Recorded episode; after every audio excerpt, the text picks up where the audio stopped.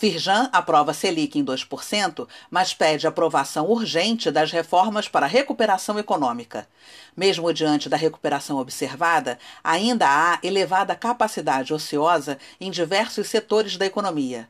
O quadro econômico e social demanda a continuidade de políticas de estímulo à atividade e garantia de emprego e renda. Acesse o link neste boletim e leia a íntegra da nota da Firjan.